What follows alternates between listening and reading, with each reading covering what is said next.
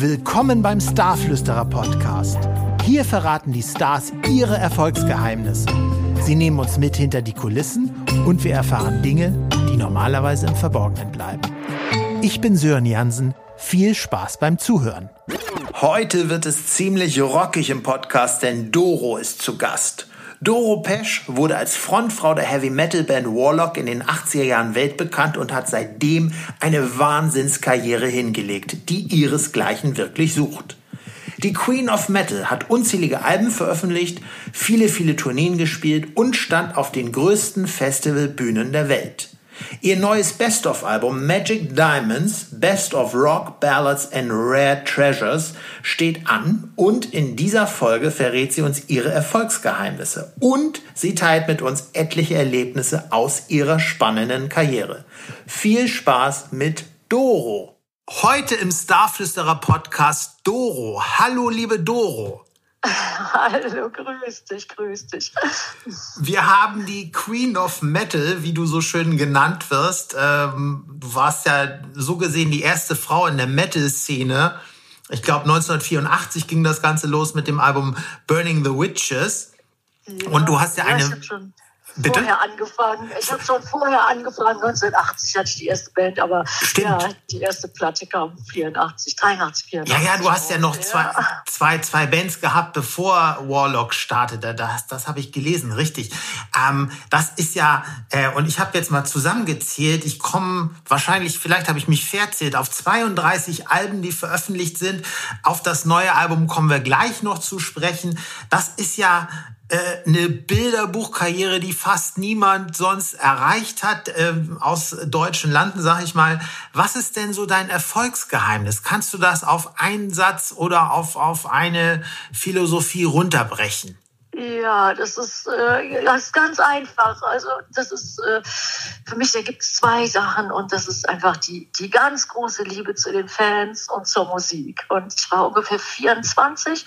Ich bin äh, 87 nach New York gegangen, eigentlich nur für zwei Tage für eine kleine Promotion-Tour und dann habe ich sofort gesagt, ich bleibe. Und dann hatte ich da äh, sofort tolle Leute kennengelernt. Also das vielleicht war es Schicksal oder Glück. Und ja, und dann bin ich eines Morgens aufgewacht. Ich war ungefähr 24 und habe ich gesagt, okay, ich stelle jetzt meine Weichen fürs Leben und ich, äh, ja, ich widme mich den Fans und der Musik und mache auch äh, ja so kein keine Familie oder heirate nicht. Also ja. so, ich, äh, ich widme mich ganz der Musik und den Fans. Und für mich sind die Fans so, das ist das absolute Lebenselixier. Das ist meine ganz große Liebe und das hört sich vielleicht an wie so eine anonyme Sache, ist es aber nicht so. Für mich ist es was ganz, was ganz Enges. Die sind mir, ja, äh, äh mehr am Herzen als wie meine engsten Freunde. Es ist wirklich so. Ja, klasse. Aber das ist ja auch so eine Sache, die nicht jeder Star, nicht jeder Künstler von sich sagen kann. Das ist ja äh, Hut ab. Coole Sache, also definitiv. Das ist ja da, du, du lebst sozusagen ja komplett für die, für das Publikum. Das ist ja, ja. Mega. Absolut. Also ich liebe Menschen und, und besonders ja die Rockfans. Das äh, war schon eigentlich vom ersten Tag so. Eigentlich schon vom allerersten Konzert an so irgendwie habe ich da so eine ganz, ganz tiefe Verbindung gespürt und das war, ja, das war ein Traum. Also und äh, ich habe auch sofort das Gefühl gehabt, man wurde voll und ganz akzeptiert. Also es hat auch nichts mit Frau sein zu tun. Ja, und ab, ab dem Tag ja, habe ich auch gedacht, ich möchte das gerne ein Leben lang machen und so gut es geht und die Leute glücklich machen. Das ist so mir das, äh, ja, das größte Anliegen. Und ja, und den Leuten Power geben, Energie, gute, positive Energie. Und ja, das hat sich dann immer noch intensiviert. So jedes Jahr wird es, ja, wird es doller und mehr und, und Verbindung noch tiefer und kommen natürlich auch viele neue Leute dazu und viele jüngere Fans und das ist, ähm, ja, und dann versuche ich immer alles zu geben, also 110 Prozent, da fängt es dann an, ja. Mega.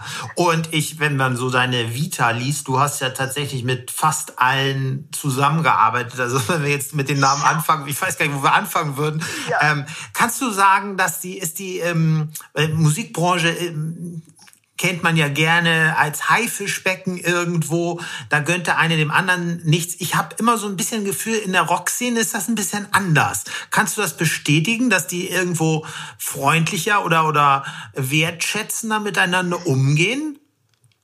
Ja, also es, es kommt drauf an. Also so also Musiker unter sich oder es muss so Old Crew, das ist alles äh, wirklich ganz, äh, ja, so eigentlich so wie Familie. Und ja, so geschäftlich, so ganz am Anfang, wir hatten natürlich keine Ahnung, wir waren total jung und, und die Leute, die waren eigentlich wohlwollend, dachten wir. Und dann hat man uns aber auch rechts und links äh, so, ja, also die Leute haben einen ins Gesicht gelacht, aber dann hintenrum haben sie halt auch alles weggenommen, so ja. alles weggenommen, was, was uns so gut und wichtig und teuer war. Und ähm, also da waren dann auch viele, viele Sachen, wo man es gar nicht geglaubt hat, wie so ganz, ganz klein bisschen Erfolg haben. Das war in den Anfang 80ern. Da sind auch immer viele Leute echt total durchgedreht und haben sich dann auch so total verändert. Und auf einmal haben die dann auch so das dicke Geld gerochen und sind dann völlig andere Menschen geworden. Und ich konnte das gar nicht verstehen. Und ich habe das auch eigentlich gar nicht so so sehen wollen. Und ja und dann weiß ich noch viele Leute hatten dann bei meinen Eltern also mein Vater hat damals noch gelebt der lebt leider nicht mehr der mhm. ist im Himmel. Und ähm, ja und dann kamen Leute so auf die Idee meine Eltern anzurufen und haben gesagt ja wir müssen mal gucken da was da los los ist, so hinter den Kulissen, da, da geht was ab und so. Und meine Eltern haben mir immer vertraut und so und wollten mir natürlich auch irgendwie, wollten mich nicht irgendwie, ja, so sorgen und so, aber ja, so, also hinterm Rücken ging ganz viel, ja, ganz viel Blödsinn ab und so. Ne? Aber ich habe gedacht, also, also wenn, wenn das jemand so machen will. Also muss der mit seinem eigenen Gewissen da ausmachen. Aber ich habe mich immer auf die Musik konzentriert, die Shows, die Tourneen, alles zu geben, ähm, jeden einzelnen Fan, jeden einzelnen Menschen irgendwie was, Schönes zu geben, so vielleicht ein Erlebnis, was dir nie vergisst oder was einem auch so über eine, eine schlimme Zeit hinweg hilft und ja, und mit ganz, ganz viel Liebe. Und da habe ich immer drauf gesetzt. Ich dachte mir, alles ist viel größer als wie, als wie das, wenn man sich da nicht, hinterm Rücken betätigt. Also es ging auch dann um, um ganz viel Geld. Ganz schnell ja. kam dann so ganz viel so, ja, so Plattenverkäufe, Erfolg. Und wir als Band, wir hatten ja gar keine Ahnung. Und ja. äh, es war dann auch blöd. Und wir haben auch alles Mögliche unterschrieben. Also ich weiß noch eine Situation, da sind wir irgendwo hingelockt worden, also die ganze Band. Und dann sind wir in einen Raum gesetzt worden. Und dann hatte dann, waren zwei Leute da und die haben gesagt, okay, äh, ja, wir haben was vorbereitet. Und wir dachten, ja, irgendwas Schönes. Und dann kamen dann so Verträge auf den Tisch. Jeder hat einen Vertrag auf den Tisch gekriegt. Und der war, boah, der war so dick. So einen dicken Vertrag habe ich noch nie äh, vorher und auch nicht nach mehr, mehr gesehen. War bestimmt so 200 Seiten nee. oder so. Krass. Jeder hatte dann so ein Häufchen äh, von Papier um und dann haben die gesagt, okay, unterschreiben. Und dann wieder, ey, was, was soll das denn? Nee, ja. unterschreiben nicht. Ja, und dann haben die uns erstmal in diesem Raum eingeschlossen. Nein. Und dann saßen wir da. Da haben wir auch gesagt, das ist ja, das ist ja, das ist ja hart. Das ist ja ganz hart. Wir haben es natürlich nicht unterschreiben wollen und da wurde aber ganz schön viel Druck ausgeübt. Ja. Was, was machen die jetzt?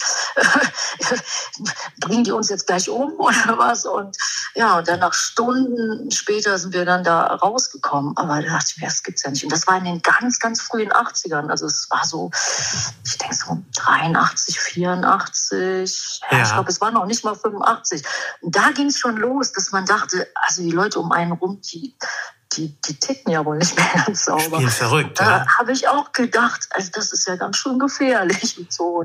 Ja, ja, also ja, und da habe ich auch gemerkt, dass Leute nicht nur an der Band und an der Musik interessiert ja. sind, sondern da auch irgendwie andere Agendas haben. Und das war, also manchmal war es echt hart. Und wir sind dann immer dann noch davon gekommen, aber wurde ganz schön brenzlig des Öfteren. Das aber das war jetzt die erste Situation, die mir noch so Ja, absolut. Und, blieb. Ja, super spannend. Und vor allem damals hatte man ja auch nicht mal eben schnell ein Smartphone, wo man ein Foto machen kann und das irgendeinem Nein. Vertrauten schicken kann oder einem Anwalt Nein. oder sonst. Ne? Das ist ja dann dann. Genau, ist genau. ja heute anders zum Glück, aber.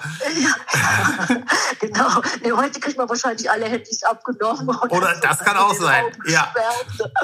Aber ja, das war, also ich, ich habe es echt nicht geglaubt. Ja, ja, ja, ja, so.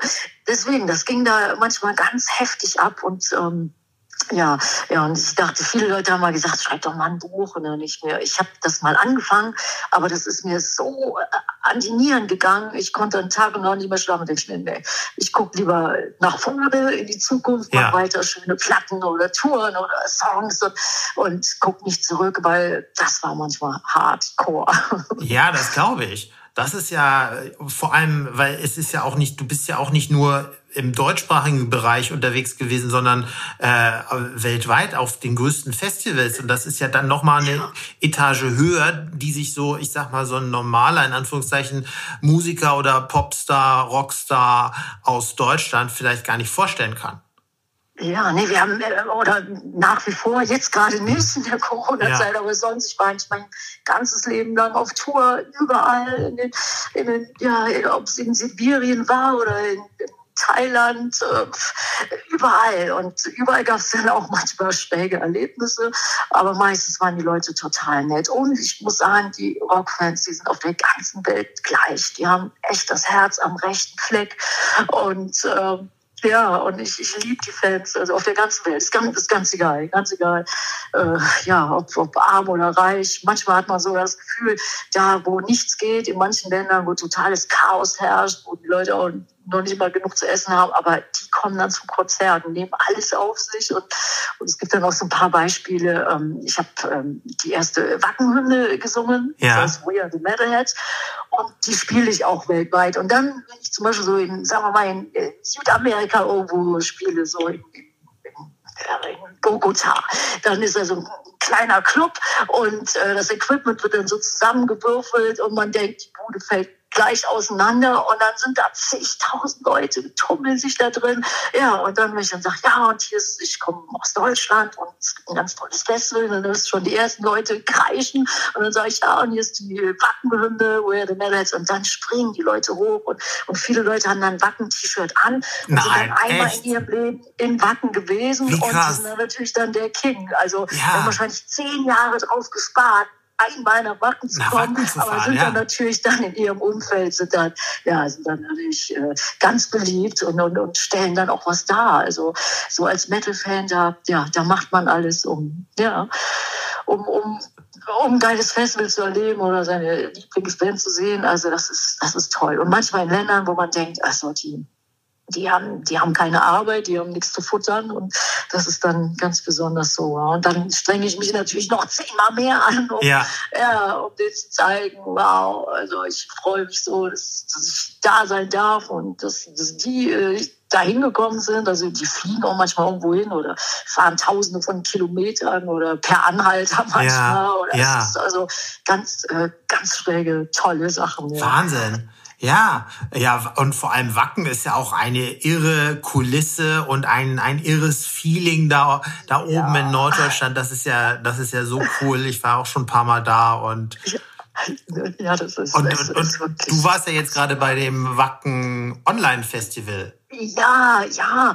Da ja, habe ich dich war, gesehen, genau. Ja, hast du gesehen? Ja, ja das, das war, äh, wir haben äh, gefilmt von einer Autokinoshow und das war in, in, Stuttgart und wir haben ein paar Autokinoshows dieses Jahr gemacht, so, weil ja. alles andere ist ja entweder verschoben oder gecancelt worden. Also wir hatten zwei Amerika-Touren, eine Südamerika-Tour, Australien-Tour, äh, zwei Europa-Touren, alles. Und dann im März, da habe ich meinen letzten Gig gespielt. Ja, und auf einmal wurde dann so alles peu à peu abgesagt oder verschoben. Meistens wurde es verschoben auf September, aber das mhm. hat dann ja auch nicht äh, nee. funktioniert.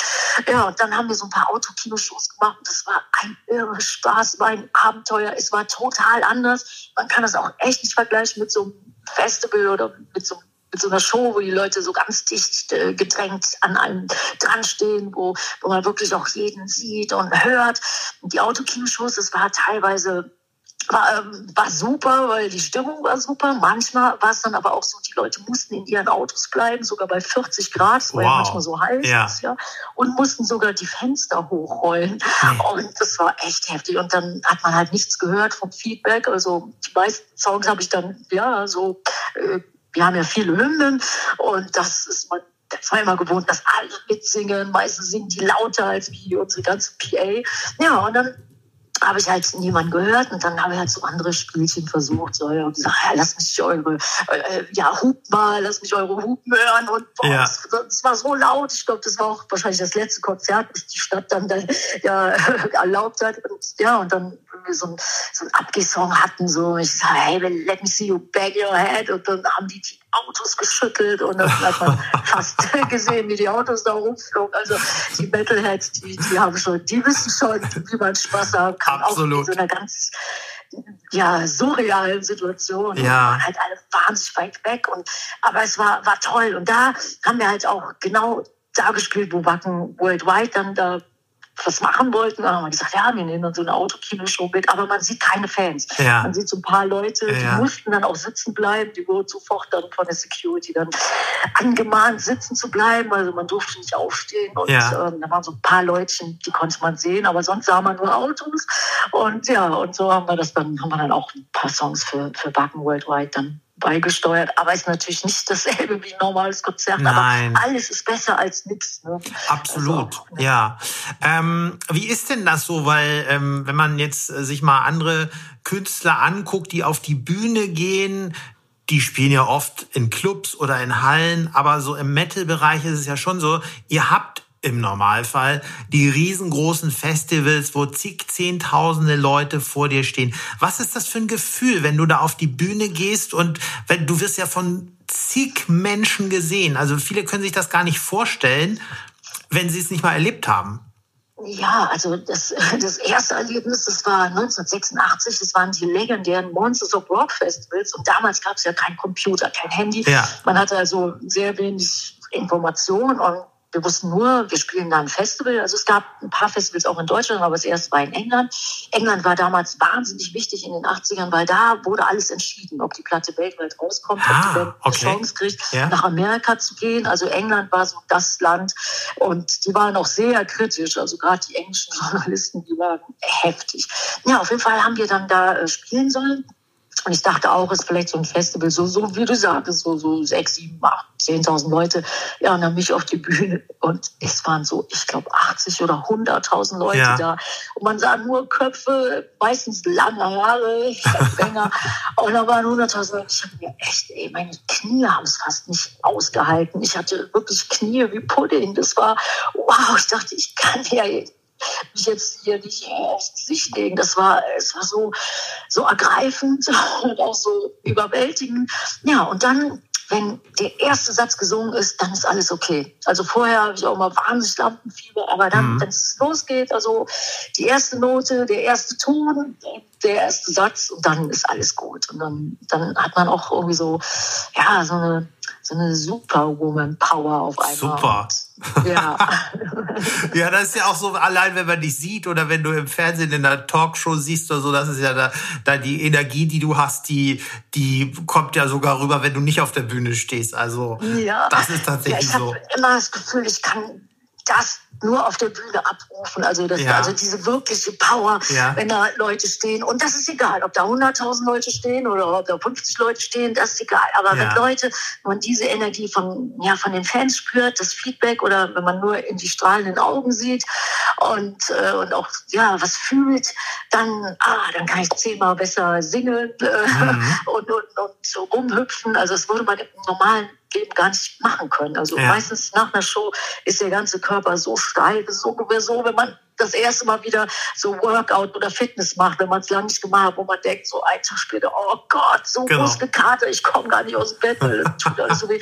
Also so ist das manchmal ja nach einer Show, besonders ja. nach der ersten Show, wenn man eine Tour anfängt. Und ich bereite mich zwar immer darauf vor, ich bin auch äh, großer Fan von Kampfsport und alles und bereite mich gut vor, aber dann die erste Show gemacht, da denkt man, ne, ich, ich, dachte, ich hätte mich gut vorbereitet, aber das ist ja alles viel härter. Und, ja. Äh, ja. Aber dann gewöhnt man sich dran und ja, und dann irgendwann spielt sich das ein und so. Und der Körper gewöhnt sich auch dran, macht dann mit. Und dann nach der Tour, dann falle ich immer total ins Koma. Also ja. nach der Tour geht dann gar nichts mehr. Der Glaube Körper kann nur so lange mit sagen, solange die Tour ist. Aber dann schon ein, zwei Tage später, dann geht's los. Und ich habe Gott sei Dank gute Ärzte, sind auch alles äh, Rockfans und, und, gute Freunde mittlerweile und die, die flicken mich dann wieder zusammen. Sehr gut. So muss es sein. Ja. So, äh, du hast ein neues Album in den Startlöchern, Magic ja. Diamonds, Best of ja. Rock, Ballads and Rare Treasures. Und ich bin fast tot umgefallen, als ich äh, mir das Album angeschaut habe. Es sind 56 Tracks drauf. Ja, ja, 56. Es hat angefangen, ähm, ja, ich wollte eine Best-of machen. Ich hatte mein eigenes Label gegründet vor ein paar Jahren, weil äh, viele Platten und viele DVDs, die ich ähm, gemacht habe zwischen 2000 und äh, 2010, die kamen nicht mehr raus, weil die Plattenfirmen hatten die Rechte nicht mehr, also die Rechte sind ja. zurückgefallen. Und dann dachte ich mir, das ist ja schade, so viele Platten die kriegt man nicht mehr, DVDs kriegt man nicht mehr. Und dann habe ich mein eigenes Label gegründet. Und die erste ähm, Platte war eine ganz deutsche weil eigentlich auf jeder LP waren immer mal ein oder zwei deutsche Songs drauf und mhm. die hieß für immer. Und das war ja. vor ein paar Jahren, so vor drei Jahren. Ja, und dann war die auch echt kam gut an, sogar auch im Ausland und ja und dann habe ich dann immer wieder so ja so Sachen so so so schöne so so für Die Hard Fans so Vinyl oder Picture Disc oder sowas so so für die für die Fans die schon alles haben und was Spezielles haben möchten. Naja und dann habe ich mir gedacht wo jetzt alle Touren äh, nicht mehr gegangen sind. Dann dachte ich ich gehe ins Studio, mache eine neue Platte. Da hatten wir auch eine neue Single rausgebracht vor ungefähr zwei Monaten, zwei, drei Monaten, die hieß Brick Wall. Und da war aber auch dann schon, ja, so langsam so, ja, dass, dass man nicht mehr im Ausland hin und her düsen konnte. Ja. Also meine Band, die konnte nicht mehr zu mir kommen, ich konnte nicht mehr zu denen. Ich wohne ja eigentlich in Amerika. Da war dann aber auch äh, ganz schlimm, wie, es ja immer ja. noch ist und mit den, mit den Zahlen und so. Ja, und dann habe ich mir gedacht, gut, wir können also als Band nicht mehr irgendwo in einem Studio zusammen was machen. Und dann habe ich mich ja der Best-of gewidmet und dachte mir, okay, ich tue meine 15 Lieblingssongs drauf und spezielle Versionen und äh, andere Liest-Songs und sowas alles. Ja, und dann mit 15 hat es angefangen, dann wurde 20, dann 30, dann 40, dann 50 und jetzt habe ich das Maximum erreicht, was man auf CDs draufpacken kann. Man sagt immer 78 Minuten, das ist ähm, die, die längste Spielzeit, die auf eine CD raufgehen. Ja, und dann sind es dann 56 Songs gewesen und ja, viele äh, Sachen haben wir nochmal neu äh, gemischt, viele Live-Sachen, viele äh, neu aufgenommene Versionen von Songs, die man kennt und ja und viele Sachen, die die noch nie jemand gehört hat. Ja. Und ähm, aber die ganz neuen Songs, die kommen nach wie vor bei bei der Plattenfirma, wo ich bin, Nuclear Blast. Aber hier diese ganzen Sachen, die ja, sind halt die Best-of-Sachen und in, in anderen Gewändern. Und ja, und meistens sind es viele schöne Live-Sachen. Und ja, da wie ich das alles gemischt habe, da hat einem auch das Herz geblutet, weil ja, es war halt letztes Jahr wurden viele Sachen aufgenommen ja. und auf der Forever Warriors Forever Unite Tour, da war ja alles normal und dann die Leute haben mitgemacht und mitgetobt und mitgesungen und ja, und das hat man ja immer so ja, das war ja mal normal.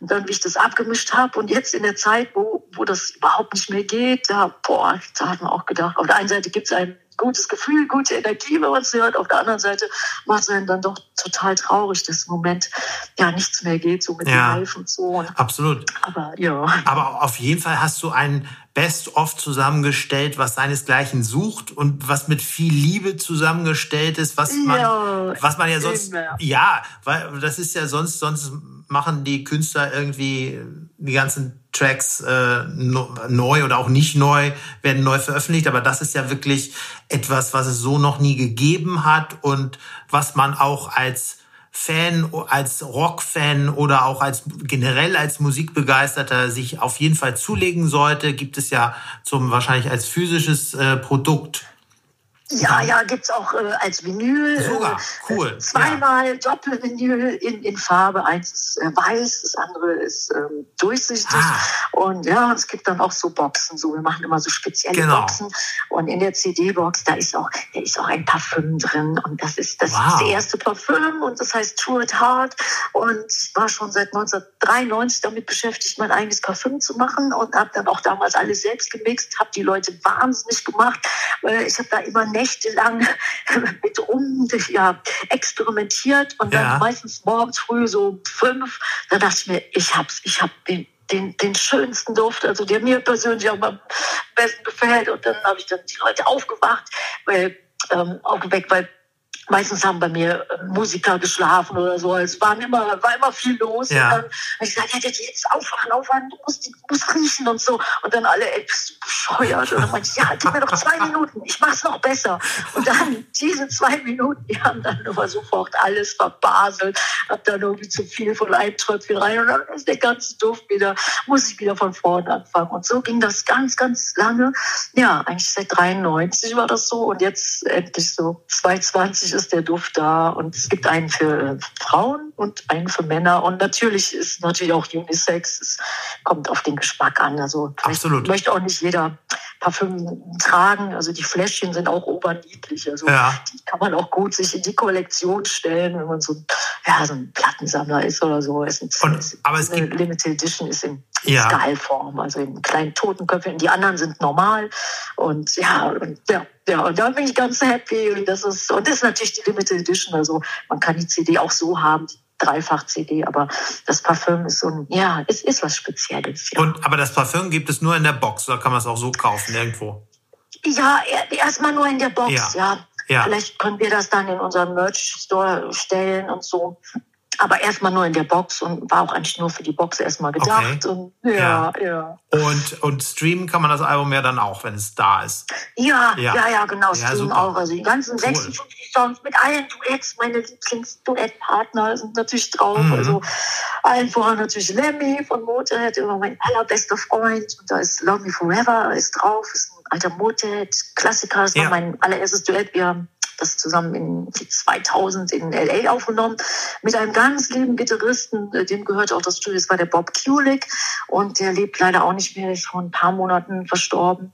Und Eric Singer, der Kiss-Drummer, hat drauf gespielt und ja, und das waren die schönsten Momente, oh, eines der allerschönsten Momente meines Lebens mit Lemmy. Und wir haben viele Sachen zusammen gemacht auf der äh, Scheibe Raise Your Fist haben wir noch das letzte Duett zusammen gemacht. Das war It Still Hurts. Und mhm. ja, also das ist drauf. Und ja, und Udo Dirk Snyder singt äh, bei Breaking the Law mit Breaking the Law ist ein Judas Priest Song. Und das war ja. meine allererste Tour 1986. Das hat mir ganz viel bedeutet, weil es war meine Lieblingsband. Und dann zusammen auf Tour zu gehen, das war unglaublich. Und, ja. und, und noch ein Duett von jemandem, der auch nicht mehr lebt, von Typo Negative, der Pete Steele. Genau. Der singt einen Hab Song mit mir, Descent. Ja. Also es sind so viele, viele schöne Erinnerungen ja, drauf. Super. Und, Total und das hätte ich auch nie gemacht, wenn da jetzt kein, ja, wenn diese Situation nicht aufgekommen wäre, ja. dann wäre ich auf Tour, Tourbus überall, von ja. weit auf Born man ist dann überall.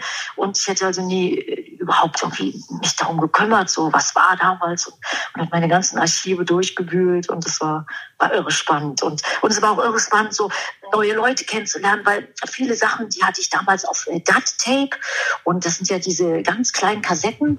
Ja. So hatte man damals alle ähm, Mixe drauf gemacht, bevor man dann die CDs gepresst hat und, und wenn der DAT-Rekorder nicht regelmäßig benutzt wird, was ja auch heutzutage gar nicht mehr gemacht wird, genau. dann äh, gehen die nicht mehr. Und dann habe ich so überall versucht, Leute zu finden, die das dann die wieder in Ordnung bringen. ja, die noch ein Dat haben und ja, meistens so, so, so Leute, die sich nur mit so, mit so Kram beschäftigen, die ja. nicht viel reden, die einfach nur da so. Ja, und ich habe hab sie gefunden und ja, das war dann doch super, super spannend. Ja. Super cool, sehr schön. Ähm, was könntest du, mal angenommen, wir hätten jetzt ein junges Mädel, die genau naja, nicht genau das machen möchte, was du machst, aber die als Rockstar, als Metal-Star äh, Karriere machen möchte. Was würdest du der raten?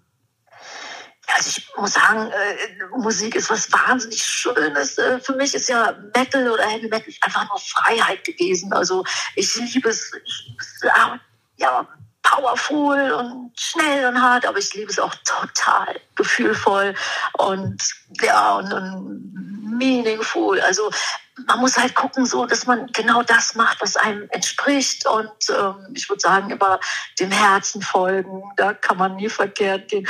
Und ja, und dann dranbleiben und versuchen, gute Leute um sich zu scharen, die einen auch supporten. Und wenn einen keiner supportet, dann muss man einfach an sich selber glauben, an sich selber arbeiten, äh, sich nicht unterkriegen lassen, weil es geht immer auf und ab. Also es ist ganz natürlich. Es geht nie immer so bergauf, was ich ja in den 80ern dachte. Und ja. Das äh, ist aber nicht nee. so. Und dann muss man halt immer dranbleiben ja. und ja, sich selber sein, sich selber immer verbessern. Und ja, und dann, ja, und wenn man von einer Sache selbst überzeugt ist, von einem Song oder seiner eigenen Musik oder seiner Band, dann kann man auch die anderen Leute äh, ja, begeistern. Und ich glaube, das zieht auch andere Leute an. Das ist ja. dann wie so ein Magnet, ja, ja, wenn man was genau. zu geben hat und viel rausgibt und dann kommt es auch zurück in irgendeiner Art und Form.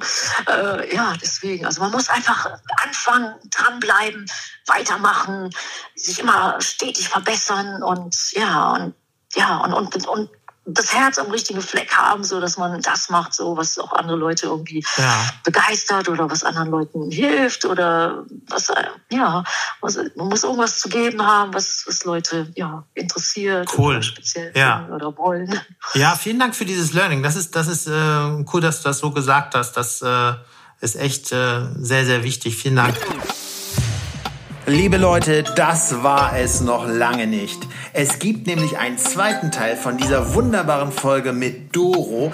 Abonniert doch einfach diesen Podcast, dann wird euch der zweite Teil automatisch angezeigt, wenn er veröffentlicht ist.